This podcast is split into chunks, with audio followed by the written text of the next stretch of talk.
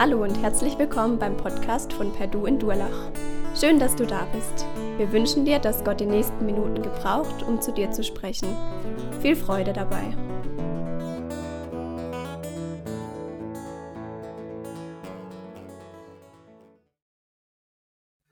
Ja, in Krisen bleiben in der Gemeinschaft. Wie schon gehört, wir sind alle betroffen von der Corona-Krise und das war schon so eine Sache von heute auf morgen. Die Kontakte eingeschränkt, Termine hinfällig und dann dieses flaue Gefühl, wie sieht es aus mit dieser Krankheit? Bin ich Risikokandidat oder muss ich mir da wenig Gedanken darüber machen? Und für mich war das eines der schwierigsten Dinge, wie komme ich aus ohne direkten Kontakt mit den vielen Menschen, mit denen ich sonst immer zusammen bin. Natürlich war es zunächst mal schön, dass der Stress des Alltags so ganz abrupt gestoppt wurde, aber spätestens nach vier Wochen, nach sechs Wochen wäre man ganz froh gewesen, wieder in die Alltagssituation zu kommen. Ich dachte da an die Kinder, die letztens im Film gesagt haben, wir würden uns freuen, wenn wir wieder in die Schule können, was ja normal gar nicht so der Fall ist. Nun, wir haben uns mit dieser Situation mehr oder weniger arrangiert und äh, gelernt, auf andere Weise miteinander zu kommunizieren. Da wurde viel Neues entdeckt und wir haben auch gelernt, mit der Angst umzugehen. Manches wurde verdrängt, anderes wurde uns auch neu bewusst. Vielleicht gerade in dieser Situation ganz neu, wie sieht es aus in Krisen in meinem Leben? Wie werden Krisen ausgelöst? Da ist eine Nachricht, die schlagartig mein Leben verändert. Alles muss anders werden, weil jetzt dieses nicht mehr möglich ist oder weil dieser liebe Mensch nicht mehr da ist. Da ist ein Ereignis, das mich zwingt, neue Bahnen zu gehen, mich darauf einzustellen, weil sich meine Situation von jetzt auf nachher geändert hat. Da ist das Empfinden, dass mir der Boden unter den Füßen entzogen wird, und ich nicht weiß, wie es weitergehen soll und ich mich ganz neu mit einer Situation auseinandersetzen muss und reagieren. Oft ist es ja so, dass äußere Krisen dazu führen, dass innere Krisen ausgelöst werden. Und so war es auch in dieser Zeit. Viele Menschen, die merkten auf einmal, Mensch, wie sieht das eigentlich aus, wenn ich so alleine, wenn ich so einfach für mich bin. Was ist eigentlich der Halt in meinem Leben? Wie komme ich eigentlich zurecht? Und dann leidet man dann unter der Einsamkeit und freut sich auf jedes Telefonat, das man bekommt. Und ich muss sagen, mir war es einfach eine große Freude, als ich dann nach so etwa zwei Monaten, Monaten anfing, den ein oder anderen zu besuchen und ich wieder neu wirklich Kontakte mit Menschen hatte. Wenn es um Krisen geht, gibt es viele gute Bücher und auch im Internet gute Beiträge, wo man Hilfestellung bekommt, wie man Krisen überwinden kann. Schon allein das Wort Krise bzw. Krisis, Krisis im Lateinischen heißt Entscheidung. Ich bin in einer, in einer Situation, wo ich eine Entscheidung treffen muss. Oder das wurde dann zur Formel, das chinesische Schriftzeichen für Krise, was zusammengesetzt ist aus dem Schriftzeichen Gefahr und Chance. Krise ist also eine Gefahr haben und daraus eine Chance machen. All diese Denkweisen finden sich eigentlich verankert im Wort Gottes und deshalb haben wir auch heute einen Text gewählt, der uns hilft, vom Glauben her Krisen zu bewältigen und daran zu reifen. Ich lese uns 2. Korinther 1, Vers 3 bis 11. Paulus schreibt da an die Korinther, Gepriesen sei der Gott und Vater unseres Herrn Jesus Christus. Er ist ein Vater von unendlichem Erbarmen, und ein Gott, der auf jede erdenkliche Weise tröstet und ermutigt. In all unseren Nöten, in allem unserem Druck kommt uns er mit Trost und Ermutigung zur Hilfe. Und deshalb können wir dann auch anderen Mut machen, die sich ebenfalls in irgendeiner Not, Bedrängnis befinden. Weil Gott uns getröstet hat und ermutigt hat, können wir andere trösten und ermutigen.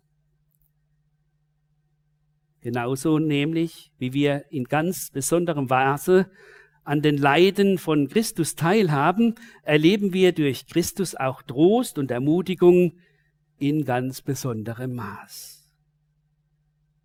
Wenn wir als Nöte, was wir als Nöte durchmachen, geschieht, damit das Mutmachende und Rettende von der Kraft Gottes erlebt wird. Und wenn wir getröstet und ermutigt werden, bedeutet das auch für euch Trost und Ermutigung. Es hilft euch, standhaft die gleichen Leiden zu ertragen wie wir. Deshalb sind wir voll Hoffnung und Zuversicht, wenn wir an euch denken, denn wir wissen genau, wie ihr an den Nöten teilhabt, so habt ihr auch an dem Trost und der Ermutigung teil. Ihr müsst nämlich wissen, Geschwister, dass das, was wir in der Provinz Asien durchmachten, so überaus schwer auf uns lastete und unsere Kräfte so sehr überstieg, dass wir schließlich nicht einmal mehr damit rechneten, mit dem Leben davonzukommen. Wir kamen vor, als wäre das Todesurteil über uns gesprochen worden. Aber das alles geschah, damit wir nicht auf uns selbst vertrauten, sondern auf Gott, der die Toten zu neuem Leben erweckt. Er hat uns vor dem sicheren Tod errettet und wird uns auch weiterhin retten. Ja, wir haben unsere Hoffnung auf ihn gesetzt und wir sind überzeugt, dass er uns auch in Zukunft retten wird. Auch ihr könnt damit mithelfen, indem ihr für uns betet. Wenn viele das tun, werden dann auch viele Gott für die Gnade danken, die er uns erfahren lässt. Paulus schreibt hier in dieser Situation von einer Krise, die er auf seiner Missionsreise hatte. Und er zeigt seine Nöte und Schwäche auf und versucht den Korinthern klarzumachen, was er in dieser Krise gelernt hat und wie sie dadurch auch Hilfe erfahren können. Wahrscheinlich erzählt Paulus die Situation dort in Ephesus, als ein Aufstand von dem Silberschmied Demetrius angezettelt wurde und nachdem das Evangelium einen Siegeszug gemacht hatte und der Absatz von diesen silbernen Tempelnachbildungen der Göttin Artemis auf einmal schlagartig zurückging. Er hat so einige Leute angeheuert und Paulus und seine Mitarbeiter, die meinten, die werden uns lynchen. Wir haben jetzt keine Chance, da zu entkommen. Und nur der besonnene Auftritt des Statthalters aus Ephesus hat es gewirkt, dass sie da lebend herauskamen. Dass Paulus so offen über seine Krise, seine Schwäche redet, sich da outet als einer, der quasi am Leben verzweifelte, war eigentlich bei den Korinthern ein gefährliches Unterfangen. Denn diese Gemeinde akzeptierte ihn gar nicht so bedingungslos. Sie hatten so ihre Bedenken über seine geistliche Vollmacht. Aber Paulus war bereit, ihnen zu zeigen, schaut, das ist mir passiert. Und ich will euch sagen, was ich daraus gelernt habe. In einem Beitrag über Bewältigung von Krisen las ich drei Tipps und die passen wunderbar zu dem, was heute auch in diesem Text uns weitergegeben wird. Da sagt Boris Thomas, in Krisen ist es wichtig, zuerst zu reflektieren, bevor man agiert. Also wenn etwas schief geht, halte erst einmal inne, verfall nicht gleich in Aktion, um den Tiefpunkt zu überspielen.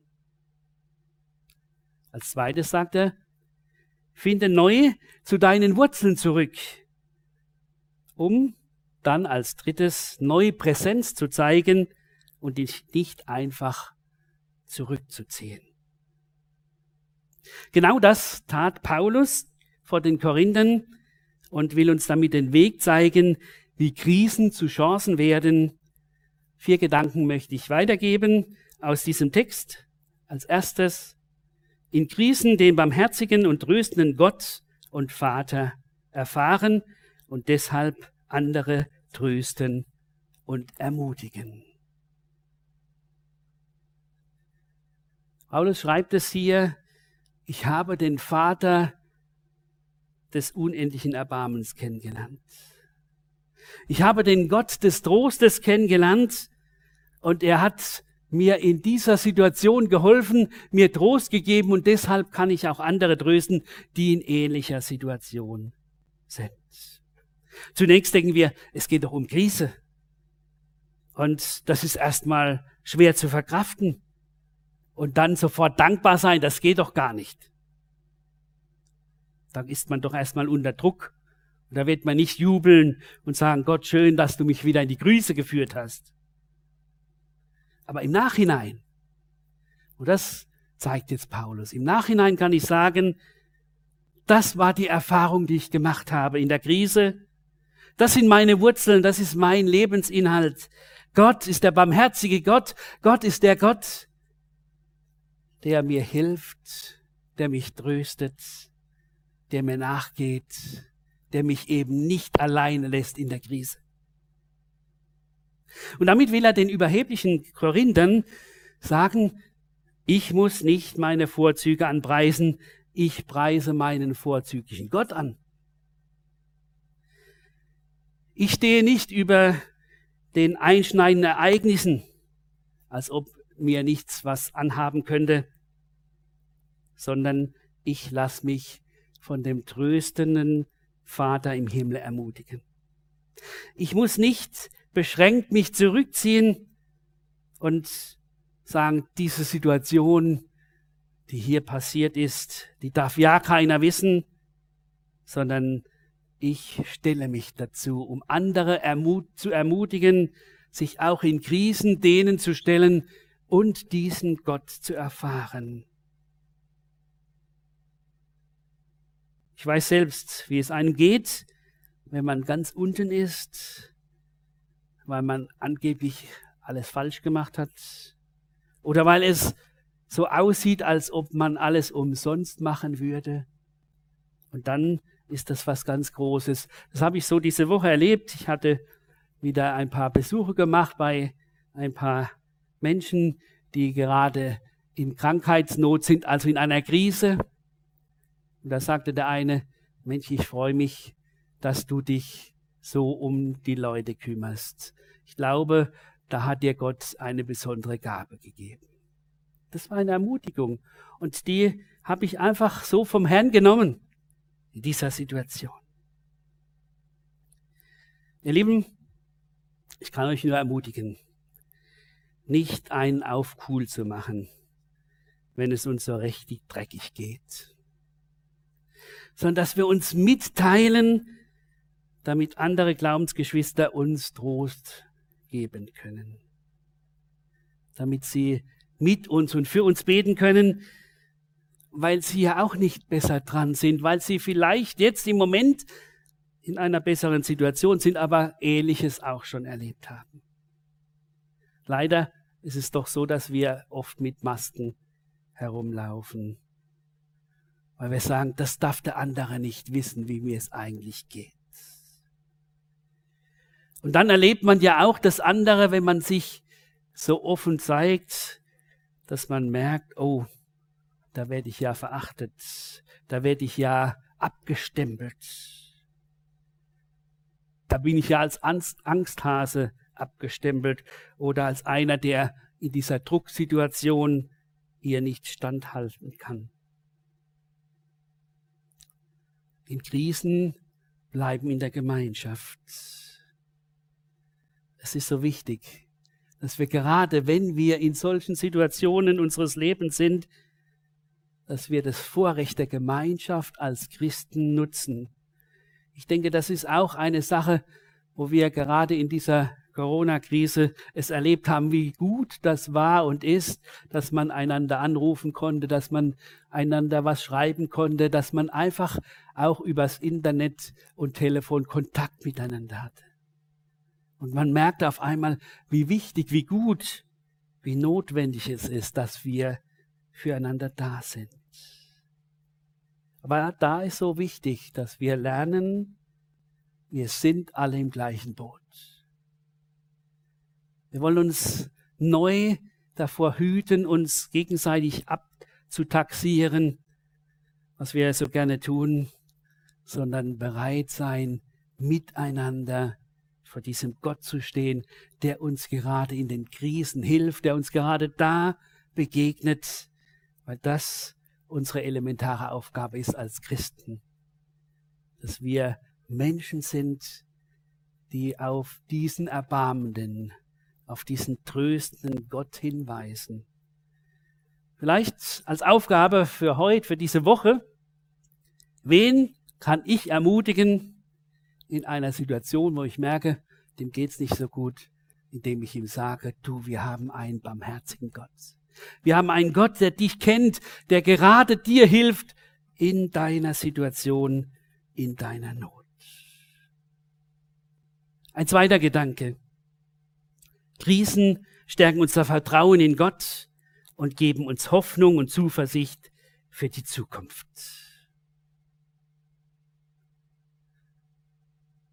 Paulus sagt, ja, wie ihr, wie wir an dem Leiden teilhaben, so haben wir auch an dem Trost teil.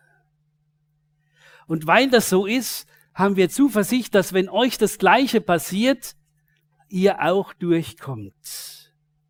Weil wir die Ermutigung erfahren haben und ihr es auch erfahren werdet.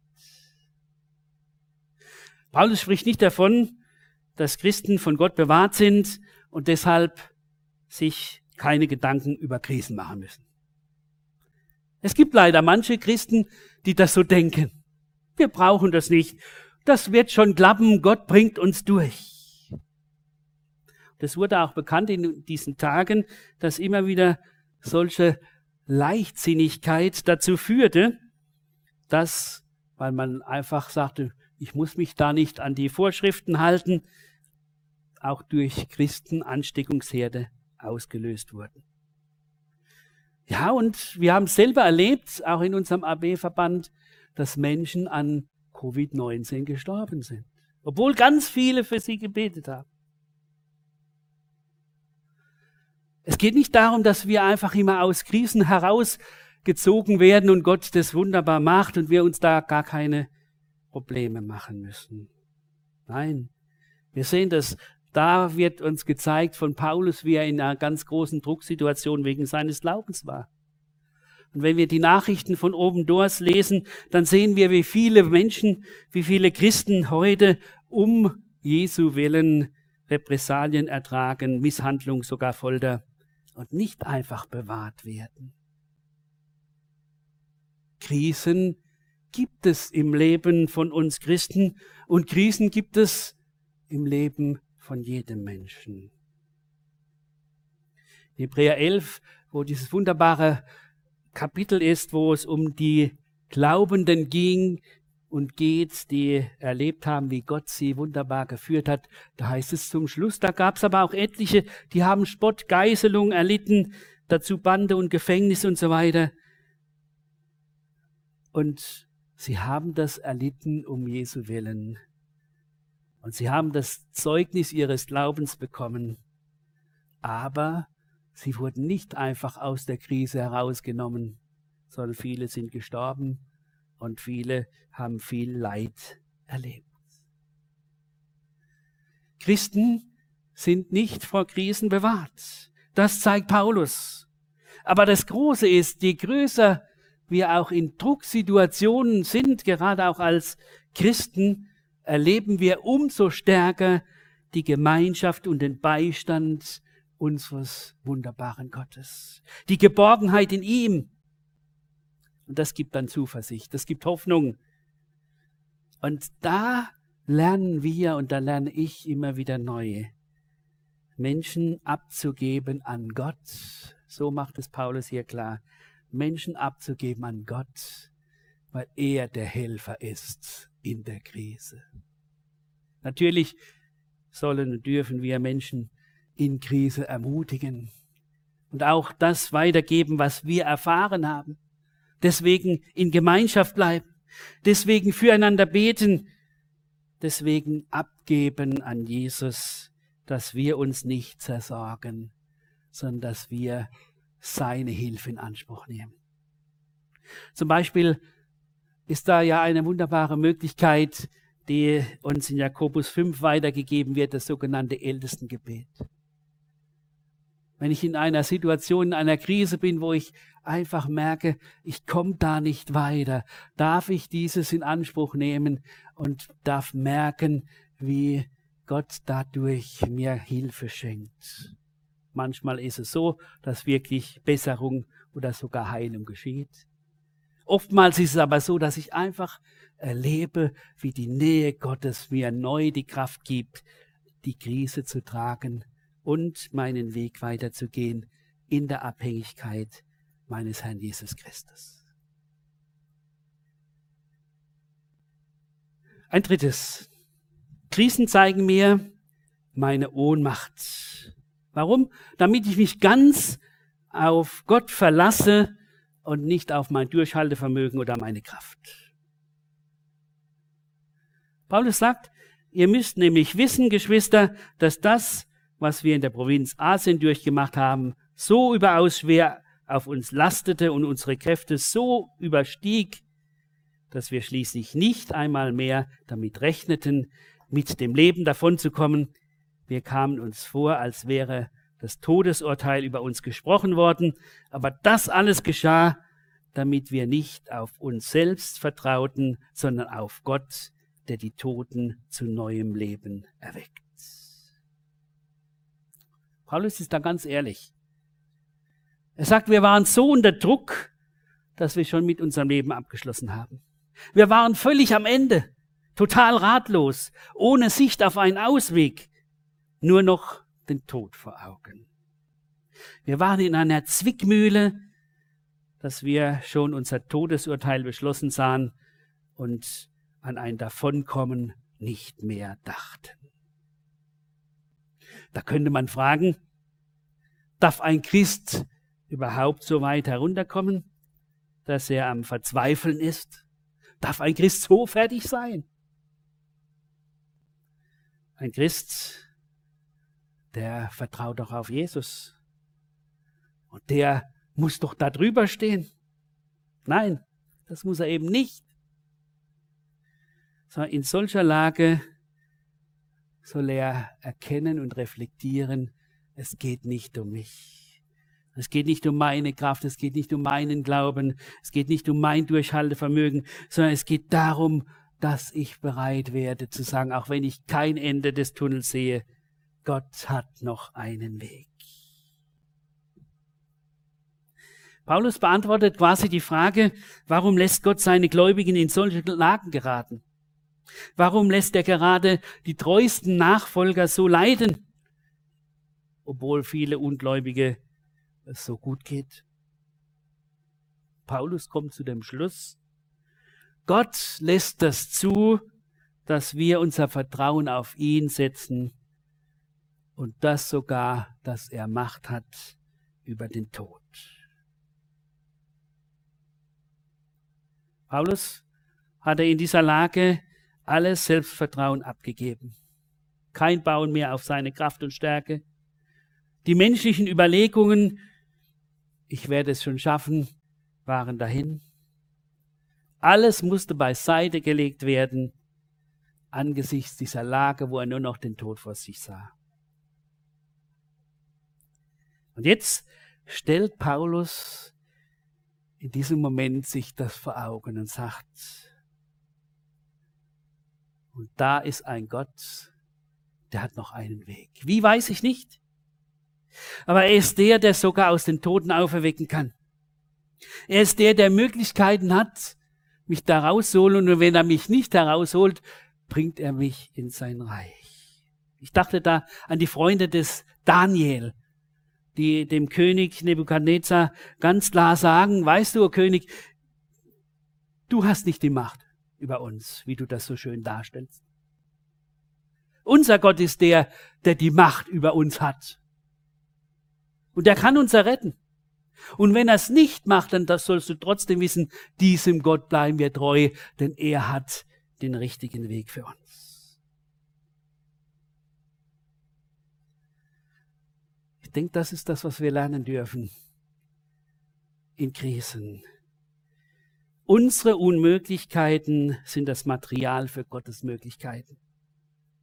Da, wo wir am Ende sind, da kann Gott erst richtig wirken. Da kann er uns gebrauchen, weil es dann nicht mehr um uns geht, sondern um ihn geht. Weil wir dann unter seiner Führung stehen und er uns dahin bringt, wo wir sein sollen. Habt ihr das auch schon erlebt? Wir sind in so einer Krise, zum Beispiel in einer Krankheit, und wir wollen so schnell wie möglich wieder auf die Beine kommen. Denn das und das und das ist doch zu machen und es geht doch nicht ohne mich. Und man versucht und merkt, nein, es geht nicht. Ich muss jetzt zurücktreten. Ich muss in die Stille. Und auf einmal merke ich, Gott hat mich jetzt da rausgenommen damit ich in die Stille gehe, damit ich neu reflektiere, damit ich neu bereit werde, für ihn brauchbar zu sein. Und wisst ihr, da ist ja oft dieser Knackpunkt, dass wir in diesen Krisensituationen dann uns zurückziehen. Das eine ist schon richtig zurückziehen vor Gott, aber äh, von Gott her, also sich vor Gott hinzustellen, braucht das andere zu sagen, lieber Bruder, liebe Schwester des Glaubens, ich brauche deine Hilfe. Ich will da nicht alleine durch, denn Gott hat uns zusammengestellt als Menschen, die miteinander ihren Weg mit Jesus gehen. Haben wir Mut, neu unsere Schwachstellen einander zu offenbaren? Nicht indem wir klagen, und unsere Wehwehchen überall weitergeben, sondern indem wir echte Not weitergeben und dann darum bitten, dass wir füreinander im Gebet vor Gott einstehen können. Denn, und das ist das vierte, gemeinsam durchstandene Krisen schweißen zusammen, sie führen zum Dank gegenüber unserem gnädigen Gott. Paulus sagt, er hat uns vor dem sicheren Tod gerettet und wird uns auch weiterhin retten. Ja, wir haben unsere Hoffnung auf ihn gesetzt und sind überzeugt, dass er uns auch in Zukunft retten wird. Und ihr könnt dabei mithelfen, indem ihr für uns betet. Wenn viele das tun, werden dann auch viele Gott für die Gnade danken, die er uns erfahren lässt. Indem Paulus sich ganz auf Gott ausgerichtet hat und auf Jesus, der von den Toten auferwecken kann, macht er diese Erfahrung mit seinem großen Gott. Und diese Erfahrung führt dazu, dass er sagt, egal was noch an Krisen in meinem Leben sein wird, ich weiß, mein Gott bringt mich durch. Drei Dinge sagt er. Er hat mich erlöst, das hat er erlebt. Er wird mich erlösen. Das ist seine Hoffnung in neuen, ausweglosen Situationen, weil er sagt, wenn Gott da geholfen hat, wird er auch dort helfen. Und dann schließlich, er wird mich für immer erlösen. Er ist der, der mich zur Vollendung bringt, zu seiner Herrlichkeit und wo dann alle Krisen endlich vorbei sind. So hat Paulus erlebt. Vertrauen auf mich selbst lässt mich scheitern. Alles Vertrauen auf Gott führt dazu, dass ich weiterkomme und dass ich lerne, Krisen richtig zu erkennen, zu reflektieren, daraus zu lernen und daraus geistliche Frucht zu erfahren, daraus geistlich zu wachsen, nämlich noch mehr in der Abhängigkeit meines Gottes zu leben. Das heißt aber nicht, dass wir so einen Schicksalsglauben haben, so nach dem Motto, es ist halt so, da kann ich jetzt nichts machen, aber ich weiß, es wird sowieso wieder besser werden. Nein, darum geht es nicht. Ich soll nicht einfach so fatal sagen, ja, Gott wird mich schon durchbringen, sondern ganz bewusst und ganz entschieden sagen, ich will mit meinem Gott durch diese Krise gehen. Ich will mir helfen lassen von meinen Geschwistern, dass wir gemeinsam einen Weg aus der Krise finden. Ich brauche die Fürbitte der anderen. Ich komme nicht alleine durch. Wisst ihr, das ist das, was wir heute lernen wollen. In Krisen bereit zu sein, bleibe in der Gemeinschaft. Zieh dich nicht zurück. Denke nicht, das, was mir passiert ist, das würde den anderen nie passieren, sondern denke daran, wir sind alle im gleichen Boot. Denke daran, wir brauchen einander, um uns gegenseitig zu ermutigen, dass der Gott der Barmherzigkeit und der Gott des Trostes uns weiterführt und uns damit aber auch zum Segen und zum Zeugnis für andere werden lässt. Und das sagt Paulus, und wisst ihr, das ist das Große. Je mehr das im Miteinander geschieht, umso größer wird die Dankbarkeit, umso größer wird die Verherrlichung Gottes, dass deutlich wird, er ist es, der uns durchgebracht hat. Er ist es, der uns hilft. Er ist es, der es zulässt, dass wir in Krisen kommen, aber der auch zulässt, dass wir in den Krisen die Chance sehen, zum ihm näher kommen und auch zum Näherkommen miteinander. In Krisen bleibe in der Gemeinschaft. Amen. Wir wollen beten. Lieber Gott und Vater, wir danken dir, dass du der Gott des Erbarmens und des Trostes bist. Wir danken dir, dass wir von dir immer wieder Hilfe bekommen, gerade auch in Situationen unseres Lebens, wo wir zunächst nicht weitersehen. Und danke, dass du uns zusammengestellt hast als Gemeinde, als Menschen, die miteinander den Weg mit dir gehen, durch deinen Sohn Jesus Christus. Wir sind auf dem Weg zu dir hin, unser himmlischer Vater, und wollen da miteinander erfahren, wie du uns führst, auch gerade in Krisen, gerade in ausweglosen Situationen, gerade dann, wenn wir merken, wir haben gar keine Möglichkeit hier etwas zu tun. Dann zeigst du deine Möglichkeit auf. Dann zeigst du uns, wie wir Menschen sein dürfen, die sich immer wieder neu von dir die Kraft schenken lassen zum Neuanfang, die Kraft schenken lassen zur Veränderung, die Kraft schenken lassen, dass du in unserem Leben noch viel mehr zum Zuge kommst. Und wir wollen dich loben und preisen und dich anbeten für die vielen überwundenen Krisen, die wir schon erlebt haben, wo wir deine Hilfe erlebt haben. Wir wollen dir die Ehre geben über all deinem Führen in unserem Leben und wollen dich bitten, dass du uns auch gebrauchst zum Trösten für andere dass andere auch in ihren Notsituationen dich als den tröstenden Gott erfahren. Danke, dass du so mit uns in die neue Woche gehst, dass du uns ermutigst und tröstest und dass du uns auch zum Segen setzt für andere zu ermutigen und zu trösten. Amen.